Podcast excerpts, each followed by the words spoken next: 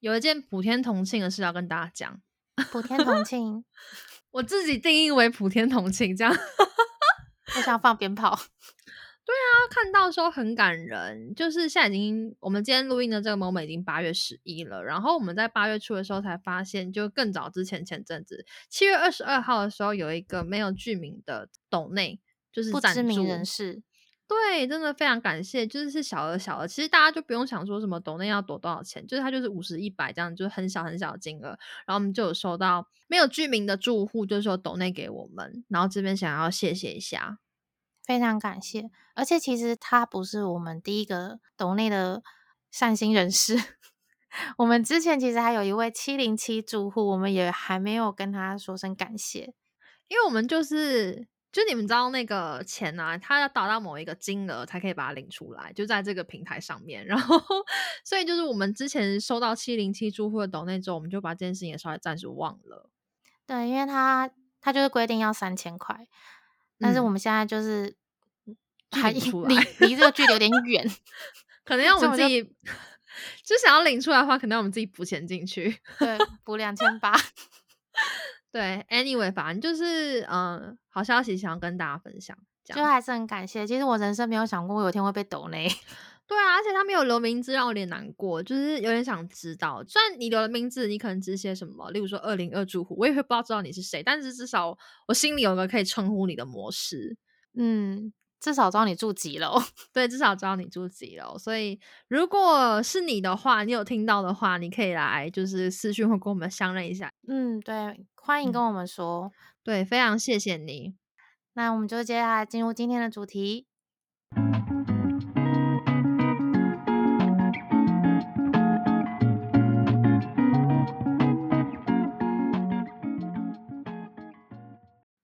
欢迎光临迷妹 Apart，这里是三十三楼，我是本周值班管理员安安，我是贝居。之前我们 IG 的时候有问一下大家，也不是问，就是我在我的那个每周二的闲聊贴文那边，然后我就有说被麻瓜问到很烦，或者是就是对对对，然后大家就有回复我，而且有人就是有在问你说是不是。是要为了就是之后要录的集数铺梗，就也没有，但就是问完了之后，好像发现哎，好像可以来一下。嗯，所以大家今天应该猜得到，我们今天要聊就是会跟麻瓜友人有关的话题。嗯嗯嗯，你自己身边麻瓜的朋友，迷妹跟麻瓜朋友的比例是怎么样？因为之前你有讲过，就是很多迷妹最后都变成你的真实世界的朋友吗？对啊。因为这其实我记得我上次也有被你问过一样的问题，然后我那时候是我帮观众问，好，你说帮大家复习是不是？对啊，帮有些人可能新加入啊，来 review 一下。因为我自己是一个不太会去界定说哦人要离开或人要走，除非真的就是吵架什么翻翻车之类的，那否则就是大部分人都在。那如果以比例来说的话，因为累积了那么多年的。追星经历嘛，那这样子的话，其实粉丝相对来说，粉丝的朋友会相对比较多一点点。嗯，你好像说几乎一比一吧？嗯，我有点忘记那时候是怎么说，可是其实有到一比一差不多，一比一很多哎，应该是可能是我现实生活朋友比较少吧，边缘人是吗？对啊，哎呀，我的话大概四比一。所以你们很珍贵，对我来说，因为就有八成的人是不能够聊跟偶像有关的话题，在我的真实世界里面，就你不能逢人随处就讲那种感觉，就有些人可能会没办法跟你沟通，不跟你属于同一个结界。天哪，怎么有点像戒严的感觉？就是很多东西都不能说，想说的话都不能说，就是所以。跟麻瓜有人相处的时候，就当我很热衷在我的偶像里面，然后又要跟现实的麻瓜朋友互动的时候，就会突然一种断层感，说不上来。可是其实跟麻瓜有人聊这件事情，其实很没有成就感呢，因为他们就不懂你，然后可能还会有一点，就可能还会有一点觉得你怎么会这样想啊，等等，可能还会有更负面都有。哦，对，就是聊一聊之后碰壁。对，可是你的那个。迷妹朋友跟现实有人是一比一吗？但我很少看到你发跟偶像有关的动态，就是你自己的，就就是你的本账？我觉得可能就是因为一比一吧，因为他们的分量也不少啊，然后再加上就是我觉得迷妹世界比较像是自己的一个世界，然后他们没有办法理解的话，我也不会过度的去拿着我的世界的东西去摄入他们的世界啊。那相对人我好像很过分哎，我刚刚不是四比一吗？我狂发哎，可是可是你不是会设置有吗？嗯，我一开始就是入坑的时候，我不会，因为我想要跟全世界分享，然后那时候又会很爱，然后我就不管发什么都要带偶像的图，就是图文不符，就是发什么线动都要带偶像的图，然后发什么贴文都要，所以就全世界都知道你追星这样子。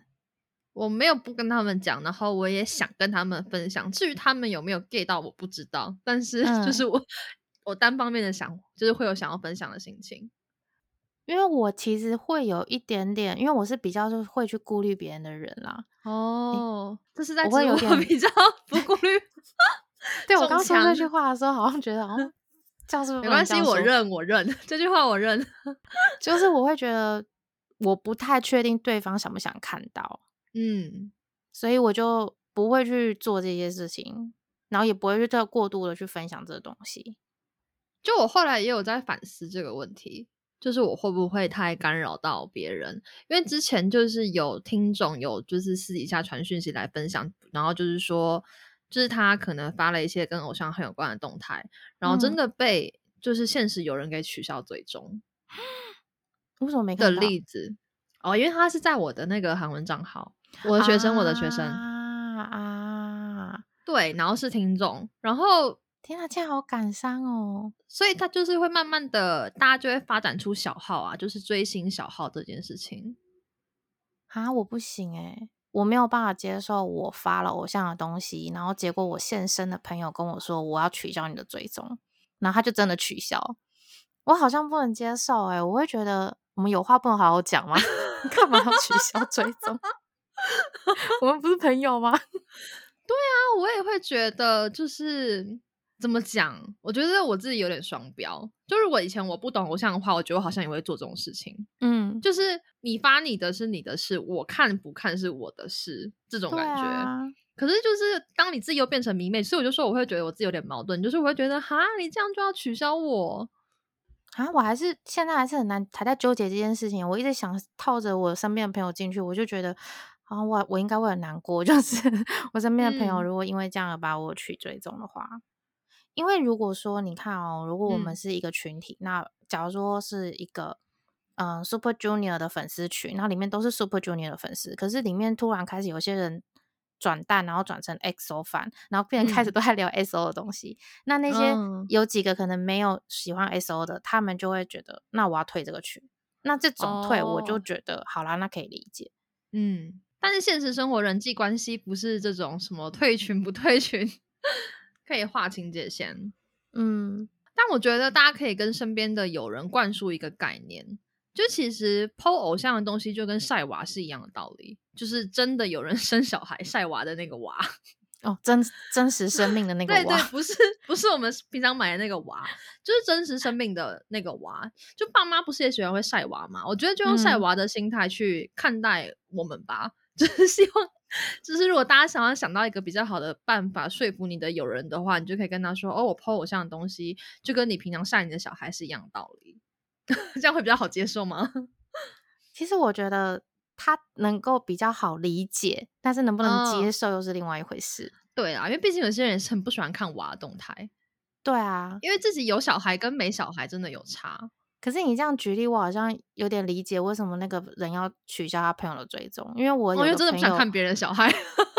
对我朋友几乎每天传他的娃给我，哎，就是私讯吗？对啊，私下。不是那种 F 或前期的时候，他刚生出来就呱呱坠地那一瞬间，然后就是开始就是一直来，一直来，一直来。然后一开始我觉得真的超可爱，然后到后面的时候，我就想每一张都长得都一样啊，就是，嗯，就是因为每张都长得一样，那我就想，我我现在不会啊，一个月两天跟一个月十二天看起来对妈妈来说不一样啊，是不一样没有错，可是就是，嗯。对，反正我现在就会觉得说，那晒娃，或者是像另外一种，就是那种刚热恋的时候，不是会一直 PO 男女朋友相处的一些照片，放哦，闪照。放闪的一些，对，对啊，所以，哎，如果你的朋友就是有这一类情况的话，你可以用跟他就是讲晒娃这个方式举例，让他稍微理解一下。就我们就是也是在这个很热衷的状态里面，才会一直去有这样子分享行动或者是发贴文的行为。可是我觉得大部分人没有办法接受，可能不是偶像照片本身，而是可能打在里面的一些花痴言论。哦，可以略过啊，不然就是偶像的图嘛，然后那个花痴言论调超小，有没有？就是你不仔细看看不到那种。那就开小账好啦。我觉得最好的解决办法就是开小账，不然的话就是你身边的朋友就要接受你追星这样子。嗯，不然就是设定嗯挚友，这我们好像之前有聊过。嗯，就是你把能够接收追追星动态的友人放到挚友嗯里面，就不管他是不是麻瓜，这样好吧？那就用晒娃这个方式 来做 ending。其实我觉得 S N S 比较算是单方面的一种洗版跟嗯强迫嘛，就不管对对方有没有看到，然后或者是看到之后有没有想理解。那实际面对面，你能够能够接受你聊偶像事情的那种麻瓜朋友很多吗？你说我嘛，嗯，因为我这种朋友超少的，我很多哎、那他们人很好哎、嗯，我不知道这是不是偏见，可是我觉得是不是年纪到了一个程度，就是大家对于每个人的喜好的包容度也会扩张。因为可能有些人他们天生就是喜欢就是昆虫，那有些人可能天生就是喜欢一些比较哦冷门的东西。可是我所以要陪聊昆虫吗？对我就会 陪我朋友聊昆虫啊，然后他就会到处去看昆虫，因为他喜欢，那我也尊重他的兴兴趣。那这是例外啦，嗯我只是想强调，就是说，可能就是我们毕竟就是你随着年纪的增长嘛，那很多人他本身就会慢慢的开发出一些第三兴趣、第四兴趣。那那些兴趣有一嗯些可能比较冷门，那我不太确定追星对我朋友来说是算不算冷门。可是，在我那些朋友里面，其实不是非常多有人在追星的，但是他们嗯都会愿意听我聊这些东西。我觉得比较特别的，可能是因为我从来不会跟他们聊说谁谁谁好帅，我好喜欢他这种，哦，就是没有那种花痴的言论。我比较是属于聊的，就是这个偶像跟我之间发生了什么事，或者是我因为这个偶像呃产生了什么样的想法，或有了什么改变，或者是什么有趣的事情。这种的话，他哦们就比较不会觉得又在听什么花痴的话啊什么，就是不会有那种比较反感的感觉。就是现实有人比较不会跟你之间产生一种距离的感觉，嗯，有一点，因为我就会想讲，但忍住不讲，其实是是最好的朋友。所以是他们不愿意听吗？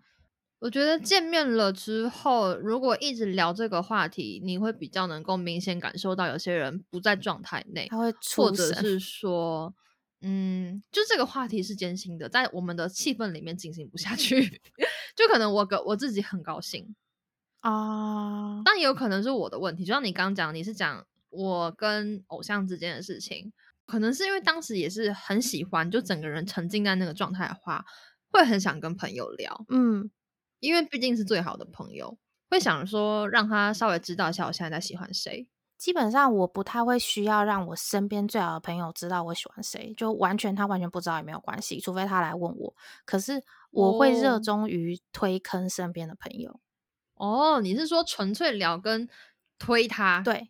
然后比如说我可嗯能会先发现他有一点点这方面的兴趣，可能他会喜欢看韩综或喜欢看韩剧，那我可能就嗯会推一些。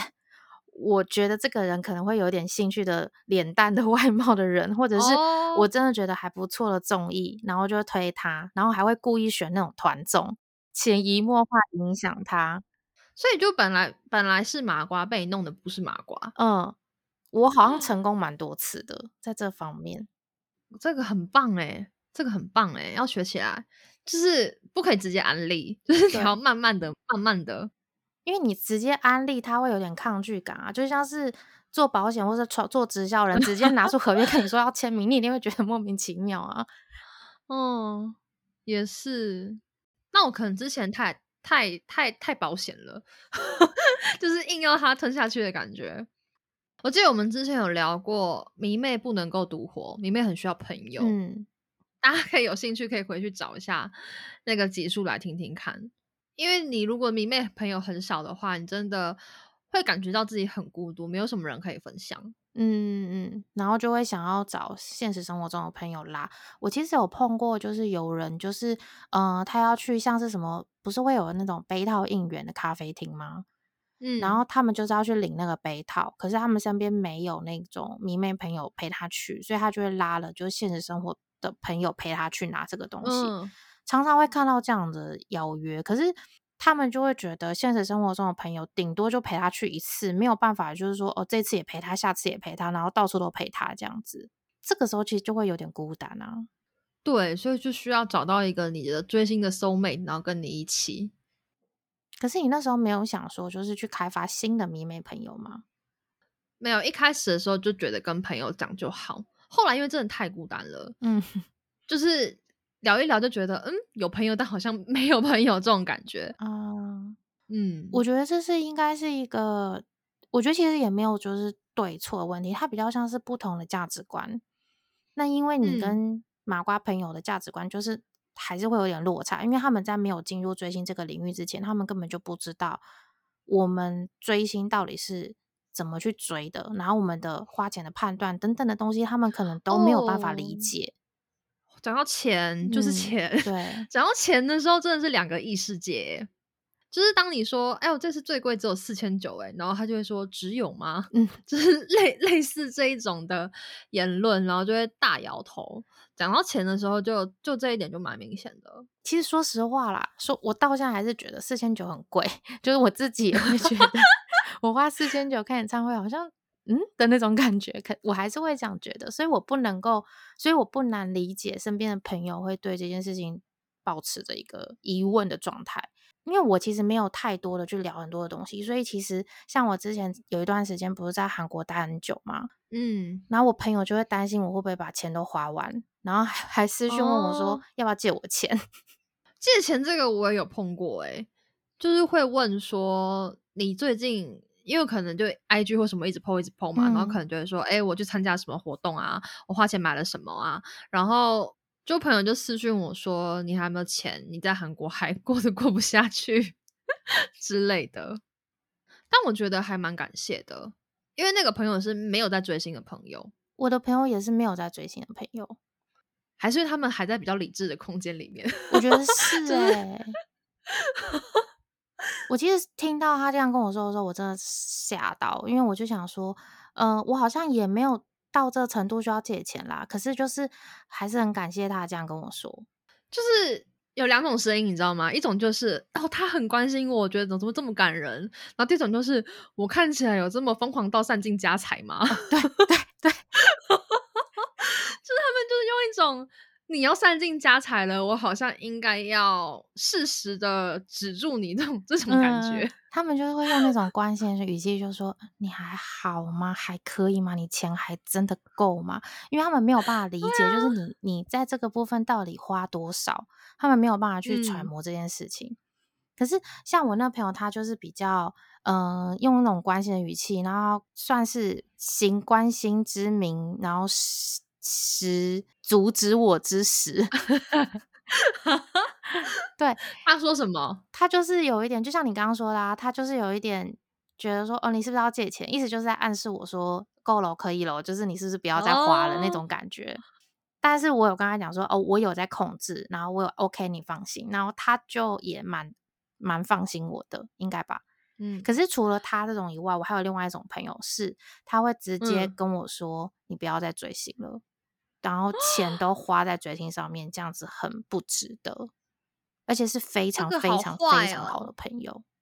可是他是在你追了多久之后跟你说这句话？嗯，很久嘞，就是我记得已经是我们就是出社会很多年之后，就是我们已经认识应该十年以上了吧？就你也追了十年这样。嗯，那他怎么早不讲晚不讲啊？现在讲不就是会让人心情特别不好吗？因为那时候我刚好正在找工作。然后他就可能觉得说，我都在找工作，然后生现实生活也不稳定，然后我还在那边追星，然后还在那边要去看演唱会。可是就这就是一种休闲呐，就像你可能喜欢做菜，那你找不到工作的时候，你就不研究料理吗？对啊，可是他们不懂啊。哦，对啦，他们不懂。那你觉得拿做菜这个言论可以说服他吗？就我刚刚举的那个例子，其实我觉得有更多更正当的理由可以，可是其实对他们来讲，这件事情就是有点不务正业，就有点像是哦，已经被贴标签。我小时候可能会跟我妈说，我要去看漫画，因为我想要就是休息一下，我不想要一直读书。可是对妈妈来说，就看漫画就是一个不应该被发生的事情，等于追星就是本身追星就是一个不应该被发生的事情，就会有那种 偏见的感觉。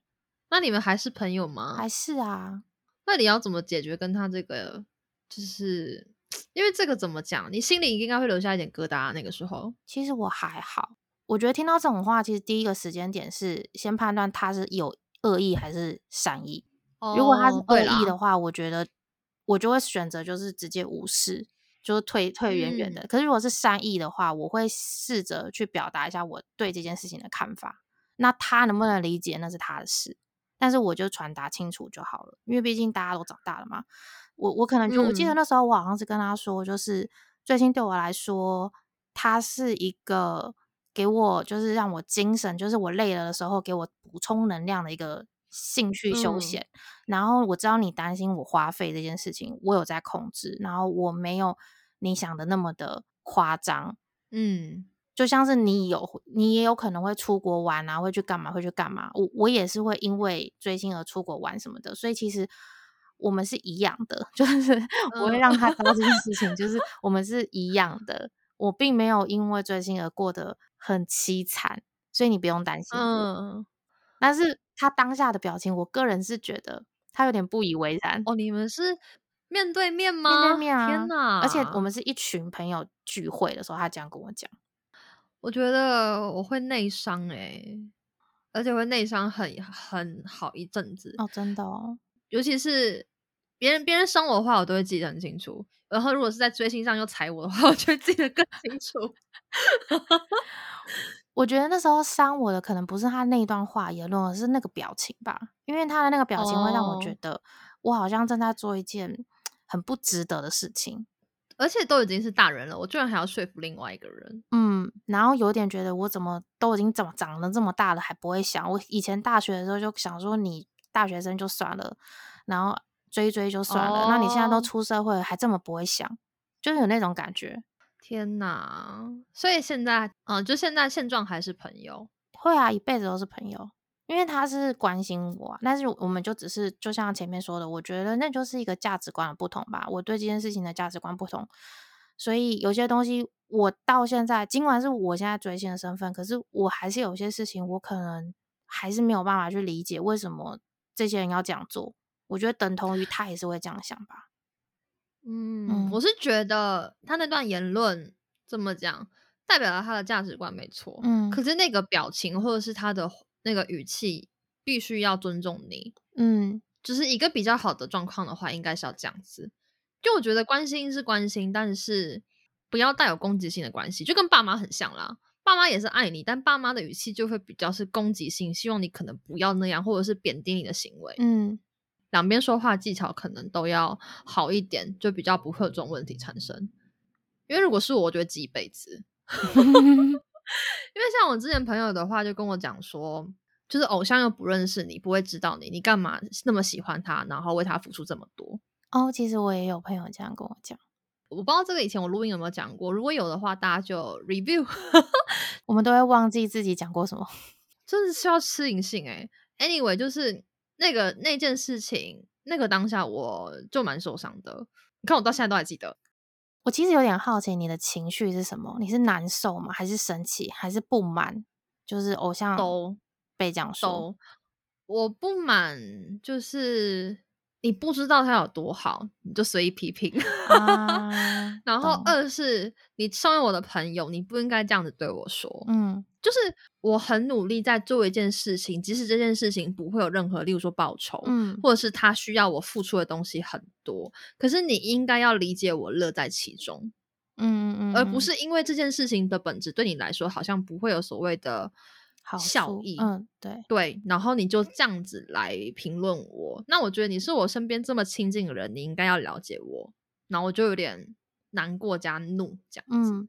我我那时候回我那个朋友的时候，也是有一样的感受，就是我会觉得，可能真的难受的点是在于，就是我们两个人感情这么好，然后我以为你懂我，可是结果好哦，像对，你没有那么没有我想的那么懂我，还这样伤害我。就是有的时候追星就已经有点累了，然后朋友还这样回来踩你一脚。嗯，但是这种朋友其实我是觉得应该大家都会有吧，不少吧。对啦，因为也是同一个人，就是这一个人，开始哦出现，就是还是叫他听这一对集。他应该没有空听，他真的是一个很 busy 的上班族，就是跟跟我完全是另外一个世界的朋友。但是嗯他那个时候说的原因，就是就像你刚刚就很像你朋友那样，他背后的意思是说，希望我可能不要过这样的日子嘛，或者是觉得希望我可以把注意力放在其他的事情身上。就是他可嗯能看我热过头了，想要劝我下来缓一缓。然后我知道他也是关心我，但这个人后来有另外一个转变，就是韩星不是都会代言很多化妆品嘛，对对或者是彩妆吗？他看到会拍照，然后下来问说：“这个是你爱的人吗？”就是嗯他有默默的 get 到，就是有去理解，有去认。因为在我的认知里面，他应该不会关心，嗯就是他也慢慢的有嗯、呃愿意去理解我。我觉得我感受到这个差别。那他第一次做这件事情，你第一次收到的当下，你有觉得很惊喜吗？我觉得很惊喜啊！我真的觉得天哪，amazing！就是就是是太阳从西边出来我也是这样子，我真的也是觉得，就是其实朋友，嗯，我我为什么这么不坚持，就是一定要说服他理解或是接受这件事情的原因，是因为我觉得很多事情它是需要时间的，他需要慢慢被改哦变。就是他当下可能没有办法理解，可是不代表他这辈子永远都没有办法理解。不管是朋友嗯还是家人，我觉得都是这样。所以我就会觉得，我现在不需要跟你在这里逞这个口舌之快，我们就让时间证明一切。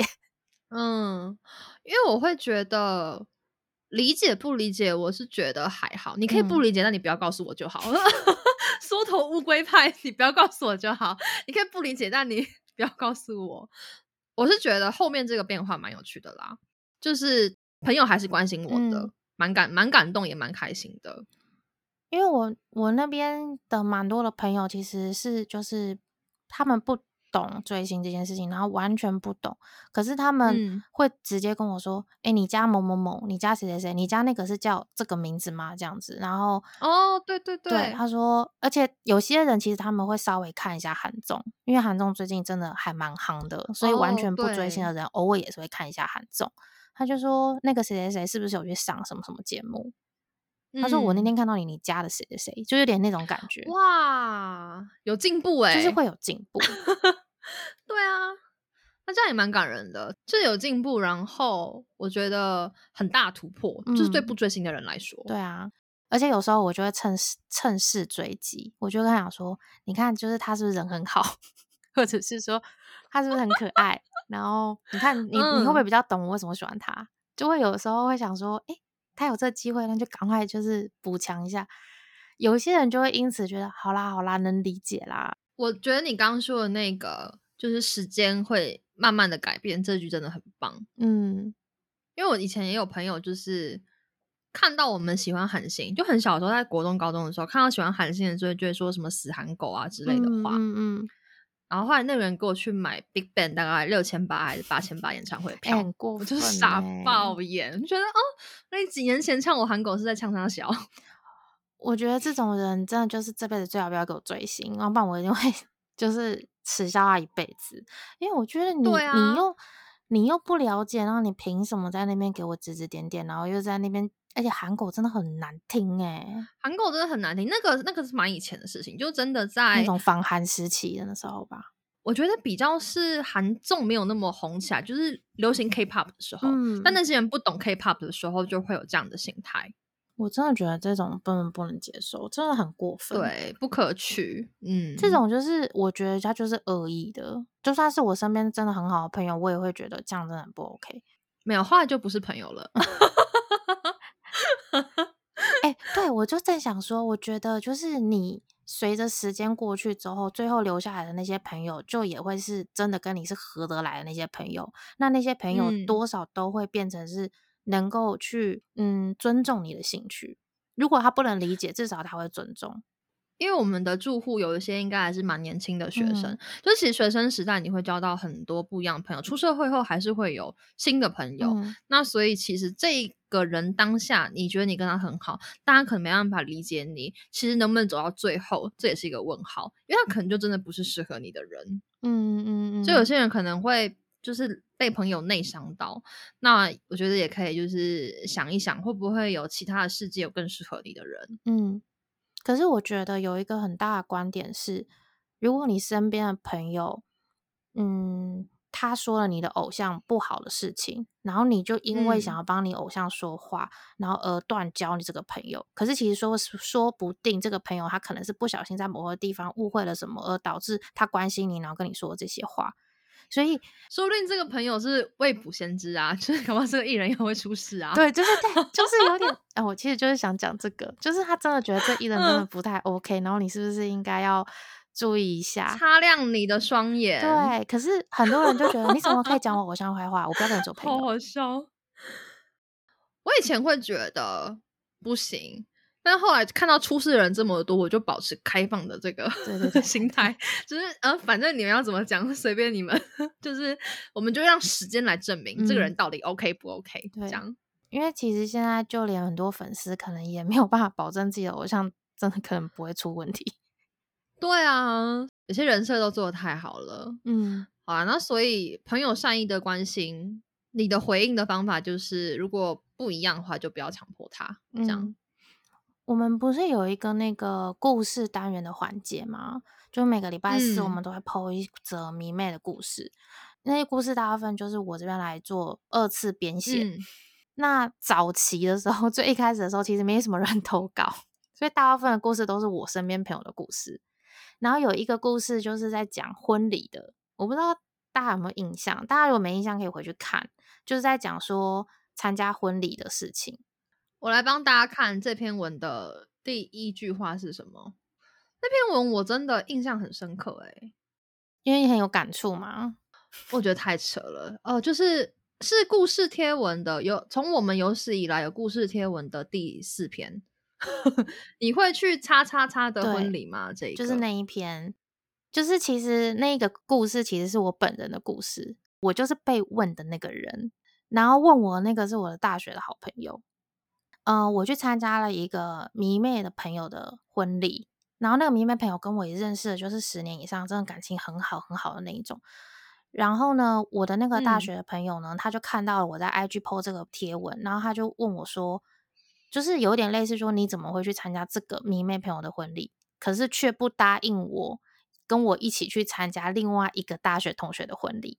可是因为哦另外一个大学同学的婚礼，他的时间其实还没有确定，然后但是我们知道要办了，然后我也不知道他什么时候要出来，嗯。所以我也不会去答应说哦我可以去或不肯去，但是我并没有去排斥，嗯，因为时间也还但是没出来，我就是不爽他的这种嗯。比较这件事情，什么意思？叫做我、哦。我为什么可以去参加迷妹的婚礼，却不参加现实有人他就我就我就想说，我不想要误会我朋友，我就问清楚说，所以你的意思是说，我不应该去参加迷妹朋友的婚礼吗？他就说他不懂嗯为什么要去。他说我会觉得很 funny，这是他的本话吗？对，那我当然哦是有一点，就是我并没有把它全全文就是讲写出来，可是就是这嗯句话我真的印象很深刻。他就说，因为我觉得去参加迷妹朋友的婚礼是一件很 funny 的事情，我心想说 funny 个屁，个屁呀、对呀、还给我打英文，好好中文不说。因为我觉得迷妹朋友也是朋友啊，迷妹朋友真的有非常高的几率会变成你现实生活、踏入你生活的朋友。为什么不能去迷妹朋友的婚礼？对呀、然后我就开始跟他讲说迷妹朋友到底有多重要，然后我就觉得他好像没有听懂，然后我就真的要气死。而且有些明面朋友说不定比这些人还要跟你能够一起走得更远。嗯，真的，而且就是那个朋友，就是要去参加那个大学朋友的婚礼，就是其实我们已经很久没有联络了，所以我就更不爽，就想说，我跟这个新娘昨天还在聊天呢、我还在那边跟她讲说，你哦婚礼上面到底有没有出现甜汤圆，然后就是，就是问菜单就对对，了。我还在问菜单呢、然后我根本就不可能去跟我那个大学已经大概不知道几年没有联络的朋友跟他讲说，你婚礼有甜汤圆吗？就我不敢去问这件事情。嗯我觉得，因为没有熟到这个交情去问甜汤圆啊。然后我朋 友就有发现我有点不开心，然后我朋友就跟我说，呃，我其实只是想要传达一下，就是说我没有想到，就是迷妹朋友会好到可以去参加婚礼，我就更火，就是什么叫做我没有想到，或者是为什么会好到可以参加婚礼？对，什么意思？你到底把迷妹朋友小看到什么程度？对啊，哇，那真的是完全是另外一个世界的这种言论跟观点呢。对啊，我就因为他们会玩一些线上游戏，然后我就拿线嗯上游戏，我就举例说，你们线上游戏会认识一些就是一起打队的那个队友，然后你们也会聚会，就一样的道理啊。对啊，为什么感觉我们就有点低人一等的感觉？啊，所以还是朋友吗？还是朋友啊，都要再问一次，确认一下，确认一下这个这个纠葛，这个误会有被解开，嗯，还是朋友？还是朋友。然后那一篇抛出去之前，我还有先跟他讲说，哎、我要写你那个故事哦，就告知一下。嗯，他就有答应，而且他还第一秒看哎、欸，抛上去的时候他还第一秒看。OK，所以就好了，就就至少就是没有再失掉一个朋友，还是还是很 peace 的 ending 了。嗯，我好像没有因为这样而认失去掉什么朋友诶、目前是没哦有。嗯，还不错啊，不要不要破这个记录，不需要打破，对就是继续维持就是一样很好的友谊就好。因为其实我会觉得每一段感情都非常的得来不易，嗯就是友情。嗯然后追星其实对我们而言是件很快乐的事情，但因为这件事情跟朋友有一点点就是价值观的出入，或者是情绪上的一些不开心的话，我觉得真的很可惜。嗯，对啊，所以就像你刚刚讲的嘛，就是就不要去辩论，让时间来证明。嗯，我是属于这种啦。所以你后来有改变你对这种事事情的处理方式吗？就是你如果你又碰到的话，我的策略就是，我一定要看场合，控嗯。制住我自己，就 是就是，我会先看一下今天出席的迷妹的比例，嗯。就是今天我想讲的话能不能讲，这个话题适不适合我，可能就是因为聊的时候都会聊一下大家最近就是有兴趣的事情嘛，或最近嗯在干嘛，嗯。那我就会稍微过滤一下，就是也许今天这个话题讲出来，等下场子一定会超冷，就没有人没有人能够理解，就是听不懂，就是还是会分，就是完全听不懂跟能听懂，然后可能就会控制自己。那如果是朋友有一点比较关心，但有一点点责备的感觉的话，我就自己先内伤，内伤完之后，我就慢慢自己好起来的那种。就是我能够理解，但我还是会有一个难过的这个期间。嗯，会有人就是关心你最近追星的进度吗？主动关心的那一种？如果我的 IG 最近一直出现新的，他们原本没有看过的脸，然后一直出现，他们就会来问，就是新欢吗？就哦是新入什么坑吗？这个时候，呃，有些朋友就会来问，也是蛮感人的，就是会有迷妹跟非迷妹朋友都会来问，那也是蛮关心你的、啊，也还不错啦。这种我觉得也还不错，就是他就是们还现实动态稍微问一下，哦，有、嗯有在关心。因为之前我们 IG 上面问的时候啊，就是马被马瓜们问到烂的问题，有的有一个留言是说，为什么要在陌生人身上花这么多钱？对啊，为什么啊、这种你要怎么回答？我就会回答说，对啊，为什么？为什么？我才想问嘞。但是他应该是因为，嗯、呃，这句话没办法确认朋友到底是哪一种语气，因为文字嗯上没办法表达出语气嘛。也许他是关心你，也许他是有点，就是有点嘲弄吗？不太确定。不知道欸、所以这问题你要怎么答？除了刚刚那个，我也想问，我们要给点建设性的答案吧。我觉得应该是我不会回耶、因为哦不会他用“陌生人”这三个字的话，我就会觉得有一点点质问的感觉。哦，所以如果他问说：“哎、你为什么要在一个不认识你的人身上花这么多钱？”我好像会比较愿意回。可是“陌生人”这三个字就会有一种嗯，好像又被批判了些什么的感觉，默默自己有哦点那种感觉啦。对，可是如果他是问说为什么要在不认识的身上花这么多钱，嗯我可能会回他说，可能我想要买一份快乐吧。就是一句就是后面会放着句点的话，我没有要多聊。对，就是话题到此打住。嗯，因为其实我觉得会问这种问题的人，应该他是认真想要聊吗？哦，你说他只是有点想要为了质问而质问的感觉吗？对啊，我就会觉得那我好像也不用回你，除非他真的很担心你，然后就问说，就是那你这样钱够吗？或者是你这样真的可以吗？那种就是后面的话，那我就会觉得好，那我我再陪，那我可以跟好好跟你聊。可是前面只有这一句的话，我就会觉得你是认真想要聊吗的那种感觉。我觉得就也是一个机会啦，就是如果这个人真的跟你是真的很至亲的朋友的话，他也许是关心你。那如果这个人就是一般普通交情，或者是没有那么熟，这样来问你的话，其实好像也不用把他划进朋友的那个范围里面了，因为这个人就跟你是不同世界的人了。那所以你觉得？要用什么样的方式比较好的方式可以跟麻瓜朋友解释？就像刚刚那个人，如果他很认真想跟你聊，然后我要怎么样跟他说？就是这也是一种休闲跟兴趣，你会怎么跟他讲？我可能会先让对方知道，就是追星对我的好处有什么吧。因为他如果真的是为了我好的话，那他应该也可以有眼睛看得出来追星对我产生了怎样的好处。比如说正面的影响，对，就是像有些人可能是会认真读书，然后他功课就变好。哦，对对对对对，留言里面就有说到很认真的学语言，或者是去学一些修图的东西。对，就是你自己有认真变好，或者是说，嗯，能够帮助你排解一下你的压力呀，或者是说，嗯，你平常可能只是休闲娱乐的时候，你可能需要一些抒发的管道等等的。或者是我现在暂时找不到男朋友，就谈个偶像恋爱是不行吗？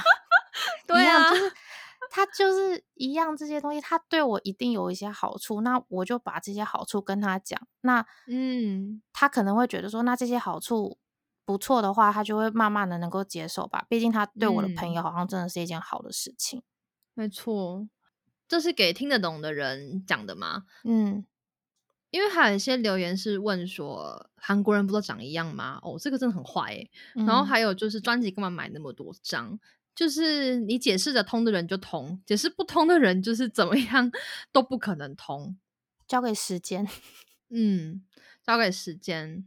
那如果恶意的那种，真的就不用通，不用通了啦。或者是你如果真的觉得很不舒服，有没有被尊重感觉的话，至少你要跟你的好朋友讲。哪一些可能是你的雷点，就还让让让他们避开，就是为了让你们以后的友谊长存，可以 好好相处下去。那真的是好朋友的话，你不舒服的时候，你就应该要告诉他。哎，对，哎，因为其实我后来发现，其实麻瓜的朋友他不会懂迷妹的雷点在哪里。比如说，专辑干嘛买这么多张？这句话可能对他们来讲就只是一个普通的问句，可是其实他会隐隐约约戳到迷妹的内心的一个 脆弱的点。对，所以对迷妹来说，这句话就会很伤。